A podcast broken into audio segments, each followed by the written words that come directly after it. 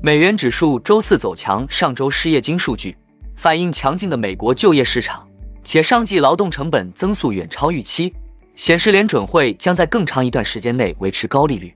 对利率预期较敏感的两年期美债直利率周四标至二零零七年以来最高水平，因市场认为 Fed 可能透过进一步升息来抑制粘性通膨。现已公布的全球三大央行 M 二货币供给量一月份的数据还在持续增加。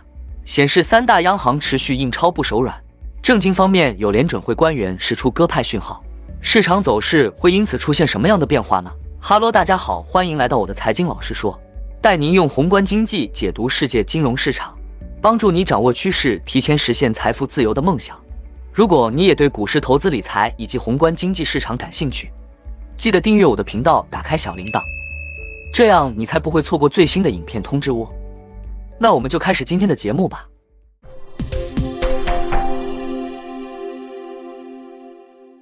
经济数据显示，美国上周初领失业金人数再度下滑，表明就业市场仍强。且美国劳工部另一份报告指出，第四季劳动成本增速远高于先前预估。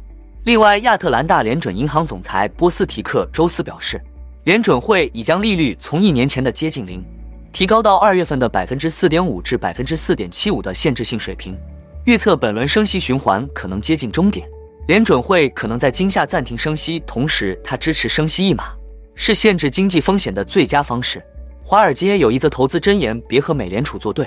或许这话只说对了一半。与其交易鲍威尔讲话，不如直接在市场交易。三月十七号将是美联储本轮加息一周年的日子。自美联储开启加息周期以来，市场跟鲍威尔之间没有硝烟的战争就开始了，结果市场被反复吊打。以至于很多人都深刻认识到一句话：别跟美联储作对。好消息是，在去年美联储以一九八零年代以最激进的速度加息之后，目前加息幅度已经从此前的七十五个基点逐步回落到二十五个基点。但坏消息是，截至今年二月，美联储累计已经加息四百五十个基点，但是对于抑制通胀问题并没有奏效。二月份一系列强劲数据的炮轰，可能意味着美联储抗通胀的努力失败了。尽管 CPI 年率已经降至百分之五点五，远低于去年百分之九的峰值，但是仍远高于美联储的目标，甚至还显现出粘性。就业市场也显示出惊人的弹性，以至于连美国前劳工部部长都失望地表示美联储已死。当然，这也不能全怪美联储，因为造成通胀的部分原因是地缘冲突、疫情以及大宗商品和零部件的供应问题。不过，就算只看美国国内的情况。美联储加息其实也无助于减缓物价上涨，甚至可能会产生相反的结果。很简单，假如你是一家大公司的老板，你会在美联储加息导致经济衰退之前，主动给商品降价并忍受利润减少吗？很显然，任何一个正常的老板都不会这么做。相反，他们会尽可能的将价格长时间维持在高位。只有当高利率开始损害到消费者的利益，以至于他们买不起高价商品时，企业才会被迫降价。换句话说，仅靠美联储加息来抑制通胀，恐怕不太行得通。当然了，不管加息能否抑制通胀，只要美联储还在加息，市场流血就不会停止。投资界有一句名言：“别和美联储作对。”但是事实证明，在过去一年的大部分时间里，交易员和投资者都忽略了这句话，以至于在跟美联储的对抗中频频落败。这一现象在美联储刚刚开启加息时。表现得十分明显，当时通胀持续飙升，而美联储转向几十年来最为鹰派的政策立场，令投资者感到意外，从而引发市场崩盘。投资者的损失也主要出现在美联储加息周期最初的几个月里，具体来说是去年五月中旬以前，即使到去年五月中旬，投资者开始接受美联储将加息到百分之五左右的预期，但是投资者仍不相信美联储会像他们所说的那样强硬。当时他们就开始压住美联储，最终将被迫放弃其将利率长期维持在高位的承诺，并将于今年开始降息，并据此进行交易。因此，去年五月中旬，标普五百指数开始出现反弹。这个故事听起来是不是很熟悉？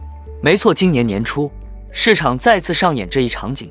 尽管鲍威尔和其他美联储官员都在反复强调更高的终端利率及其将利率维持在高位的必要性。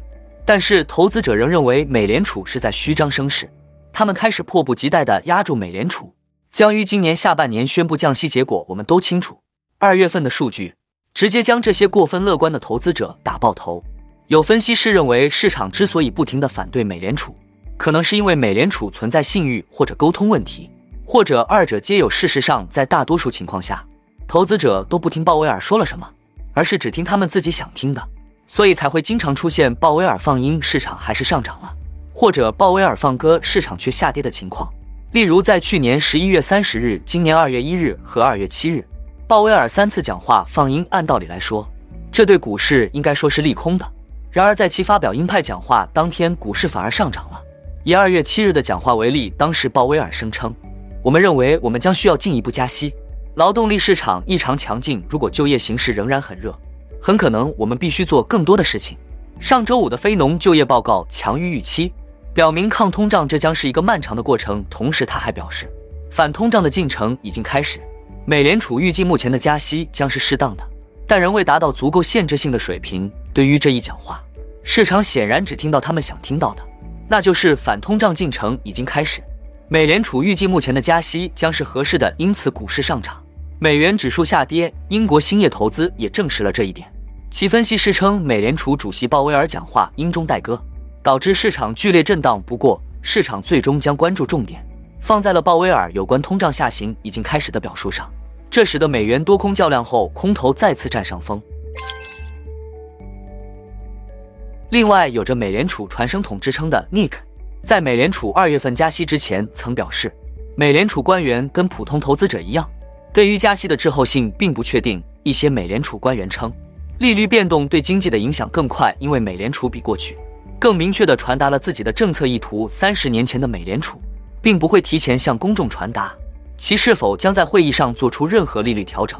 美联储理事沃勒认为，当时的市场必须花时间弄清楚。美联储正在采取行动，在这种情况下，政策需要一段时间才能影响经济。相比之下，今天的美联储为其未来的行动提供了指导，这缩短了滞后时间。我认为，下个季度货币政策的很多影响将进一步显现，但也有人认为这忽略了延长滞后的重要变化。即使美联储官员缩短了改变利率和影响金融状况之间的时间，他们也没有缩短金融市场影响经济活动的时间。总之，目前包括美联储在内，没人能说清楚加息对经济的影响会滞后多久。这其实也是鲍威尔或美联储无知的一个重要体现。因此，对于投资者来说，别跟美联储作对，或许是一则投资箴言。但是，别太迷信美联储，恐怕也同样重要。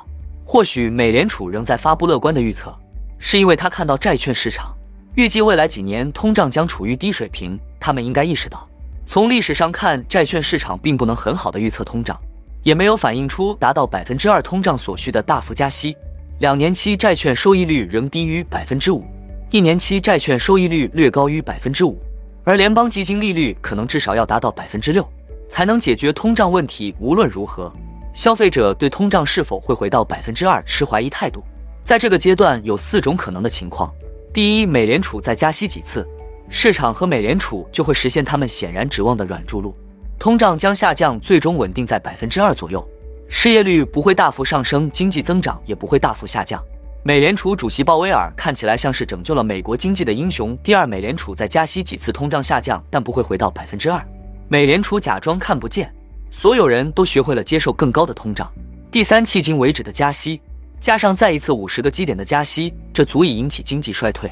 通胀回到百分之二，货币政策将因通胀回落而受到赞誉，但也将因疫情后经济的普遍扭曲而受到指责。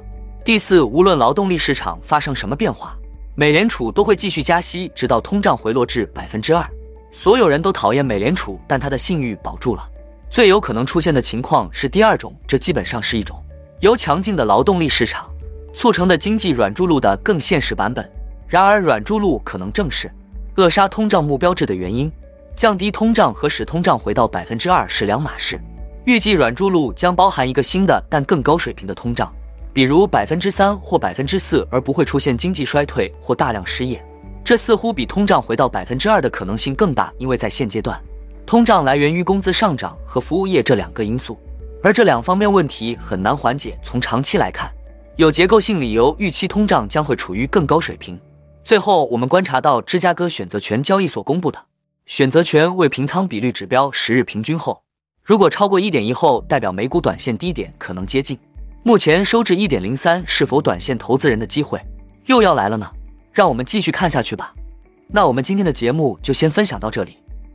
你也喜欢用宏观经济看全球投资的机会吗？如果你也喜欢这样的内容，记得帮我点赞以及订阅分享，YouTube 的大数据就会再推荐类似的影片给你哦。那我们下一支影片见了，拜拜。